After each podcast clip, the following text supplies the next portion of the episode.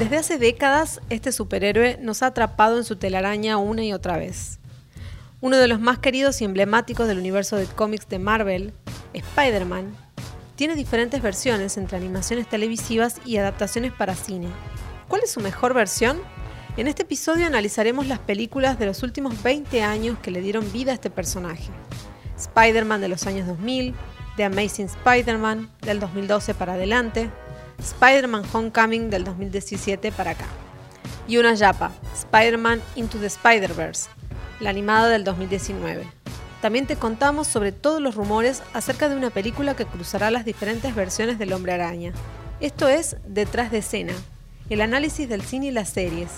Si nos están escuchando por lagaceta.com, pueden dejarnos los comentarios y las sugerencias para futuras ediciones. Estás escuchando La Gaceta Podcast.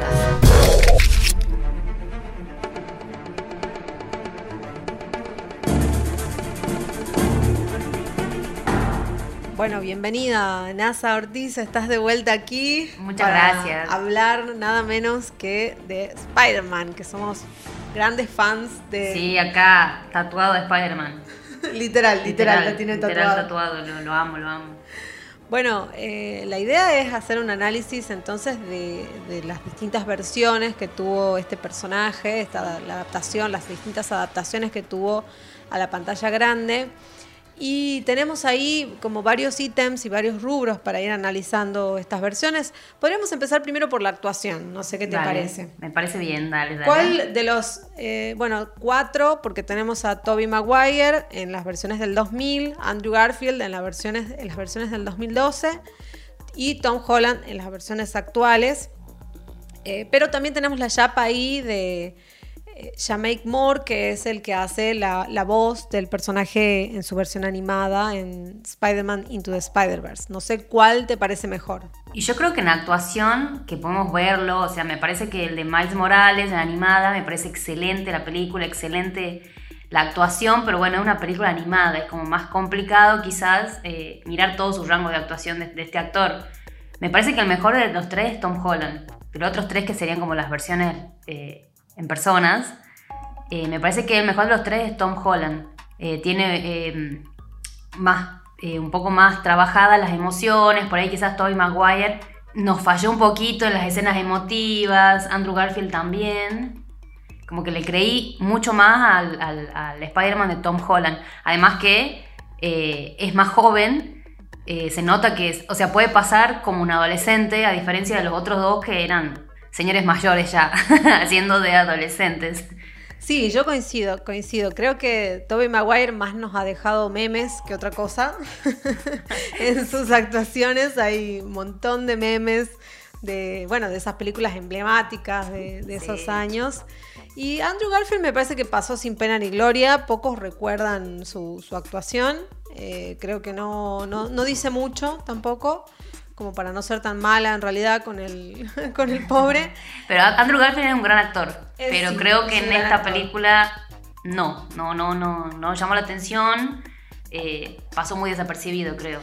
Bueno, y pasemos entonces a efectos especiales. A ver, ¿qué, qué No, opinas? Sin dudas creo que Marvel como que se lleva todas las de los efectos especiales. Creo que eh, Spider-Man Homecoming y después Far From Home, que fue la última que salió, están muy bien logradas en cuanto a efectos especiales. Así como también la animada Into the Spider-Verse me parece también genial y tiene como animaciones. Lo mejor de esta película creo es las, son las animaciones cruzadas que tiene, como que los diferentes personajes que vienen de diferentes universos tienen su propia animación. Y cómo se conjugan todas me parece que está espectacular. Sí, yo creo que eh, para mí la más jugada de todas y, y la que a mí en lo personal, digo, desde lo visual me voló la cabeza es Into the Spider-Verse. Eh, es una cosa alucinante. Es- Esto que vos decís, el cruce de estilos, de animación, desde el anime hasta el noir, pasando por la animación tradicional, de los dibujos cartoons.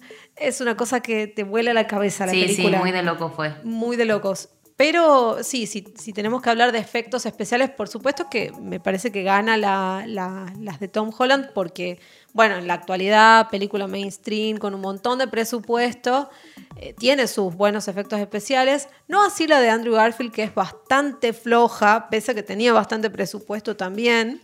Muy flojo, la verdad que se es como muy saturado. La, la, película era muy saturada y era como muchos colores, demasiada me parece lo que fue la animación. El CGI es malísimo. Es, malísimo. Jamie Foxx como Electro me pareció pésimo. No, muy feo, muy feo el CGI. Se ven, los villanos se ven como muy reales, hay una cosa así muy fea.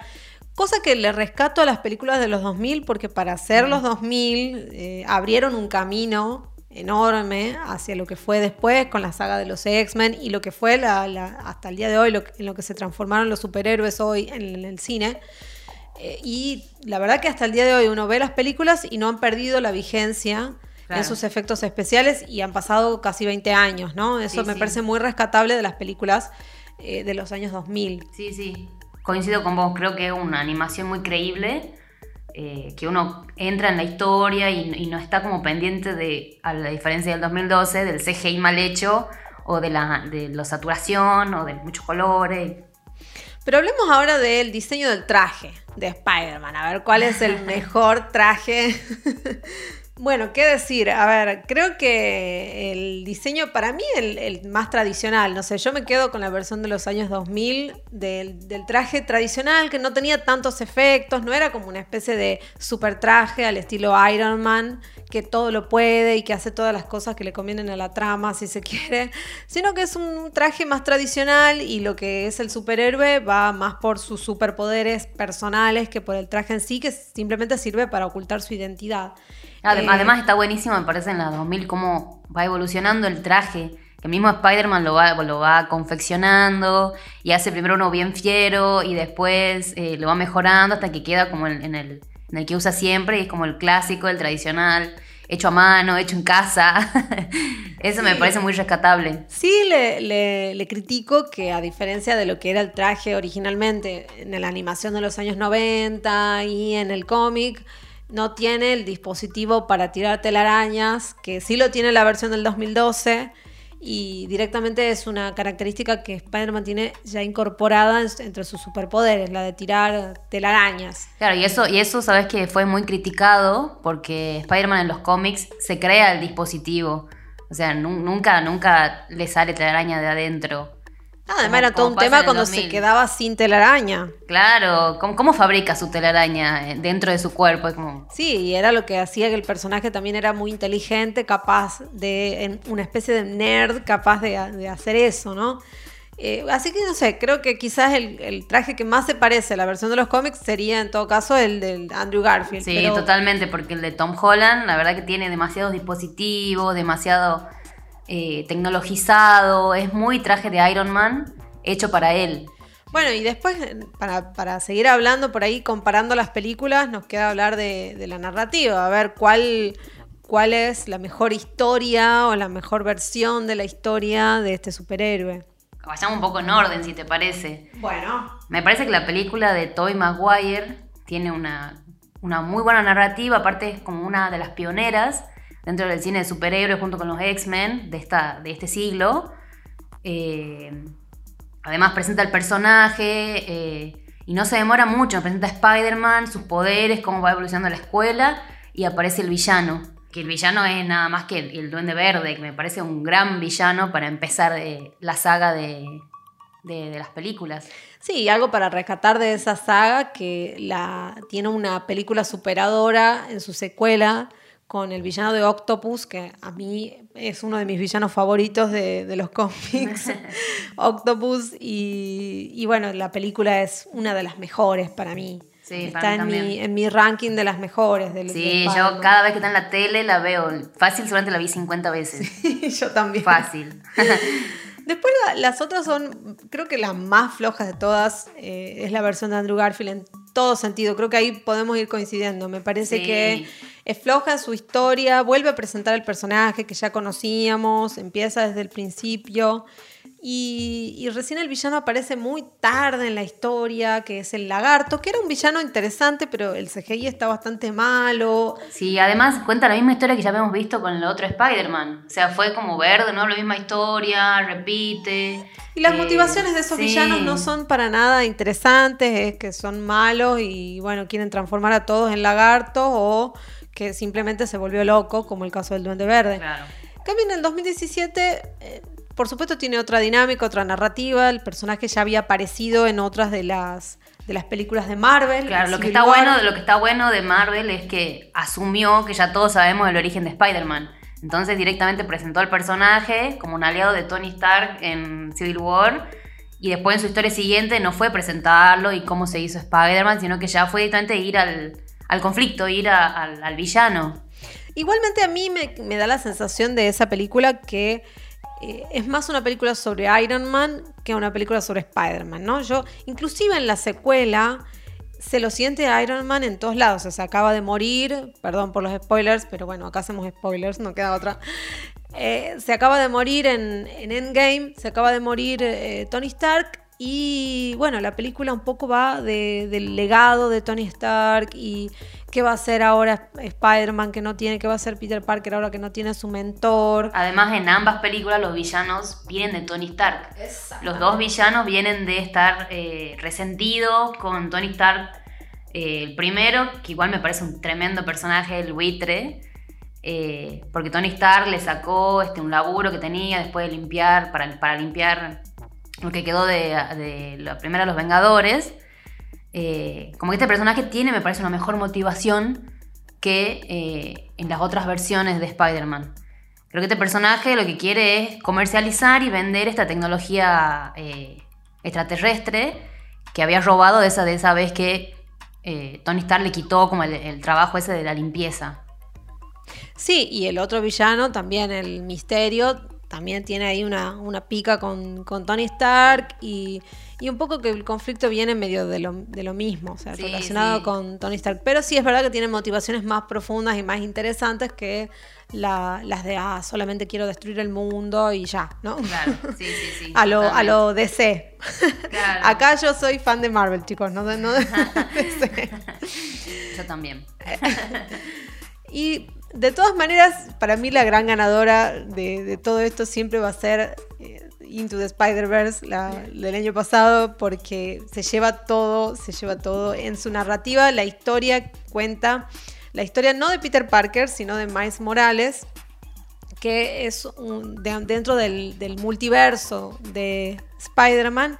Es un chico que adquiere poderes, a los mismos poderes del arácnido, pero bueno, tiene otro nombre, tiene otra identidad, otra historia y un poco juega la, la película con el conflicto con el mentor, eh, pero en este caso no es Tony Stark, sino que es el propio Peter Parker que ya está como venido en desgracia en otro universo y, la historia me parece fabulosa, más allá de además, además está buenísimo, me parece, ver como la muerte de un héroe. O sea, incorporar eso a una película me parece que está tremendo. Sí, creo que la película en sí, más allá de lo visual y de ser alucinante desde todo punto de vista estético, tiene una historia, tiene un conflicto, está bien contada. Eh, bueno, inclusive hasta el conflicto del, del Miles Morales con su tío, hay ahí una historia profunda que nos identifica, que nos emociona de alguna forma, entonces me parece que se lleva para mí en lo narrativo también eh, la mención de honor de este, de este podcast. Claro, y ver también un Spider-Man queriendo retirarse como grande, separado de, Mary Jane, eh, que era el mentor del otro Spider-Man, me parece también una maravilla, o sea, ver un Spider-Man grande, como ya no teniendo ni siquiera ganas de seguir combatiendo el mal, me parece que le da una profundidad tremenda a al, personaje de, Spider-Man. Bueno, y acá me meto en, terreno arenoso y, rumores y dudas que entran, que me, trae a colación tu, último comentario sobre qué va a pasar con la última película que se está filmando de Spider-Man 3, eh, con Tom, protagonizada supuestamente por Tom Holland, digo supuestamente porque nada está confirmado en esa película, ni de qué se trata, ni quiénes van a actuar y hay muchísimos rumores sobre un cruce, un multiverso entre todos los Spider-Man que hemos visto hasta ahora, incluido Tobey Maguire, Andrew Garfield y el- las Mary Jane, la, el- Gwen Stacy. Gwen Stacy, todos la- los intereses románticos de, de Spider-Man en sus versiones. Así que, Lo que, lo que uno que sí tengo seguro que es que empezó el rodaje. Empezó el rodaje porque Tom Holland lo confirmó en su cuenta de Instagram, que empezaron en las- el mes pasado, si no me equivoco. Y también se rumorea que el Doctor Strange va a aparecer en esta película y de esa manera eh, se abre el multiverso. Como que ese es el rumor de, de qué se va a tratar. Porque acordemos que en la última película se reveló la identidad de, de- de Spider-Man, que es Peter Parker. Entonces, eh, como se rumorea que la solución a esto va a ser que el Doctor Strange abra un multiverso para que se pueda escapar por ahí Peter Parker. Y me parece que de esa manera se encontraría con los demás Spider-Man, con las demás Mary Jane, Gwen Stacy. También se rumorea que va a vol- volver William Dafoe como el Duende Verde, que va a volver eh, Alfred Molina como el Doctor Octopus. O sea, todos vuelven.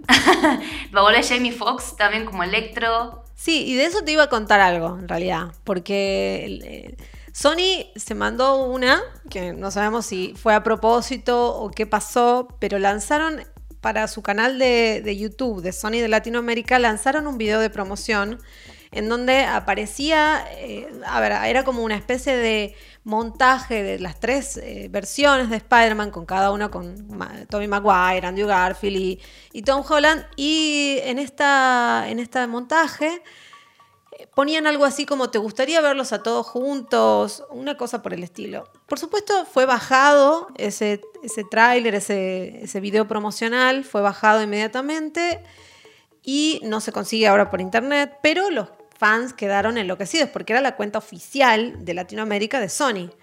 Entonces a partir de ahí, y bueno, y a partir de todos estos rumores que hay alrededor y el secretismo que hay alrededor de la película, empezó esta locura de, bueno, a ver qué va a pasar con la, con la última versión de, de Spider-Man y si podemos tener la posibilidad de, de, de hacer ese fanservice para todos nosotros. Yo creo que fue intencional, porque generó un montón de caos en internet, generó un montón de expectativas, generó un montón de rumores, o sea, un montón de espera para la película. Yo creo que, en mi humilde opinión, creo que fue a propósito. Sí, probablemente. Es, no dudo que estas productoras de este tamaño Sí. se equivoquen en algo como eso. Así que no sé, vamos a ver.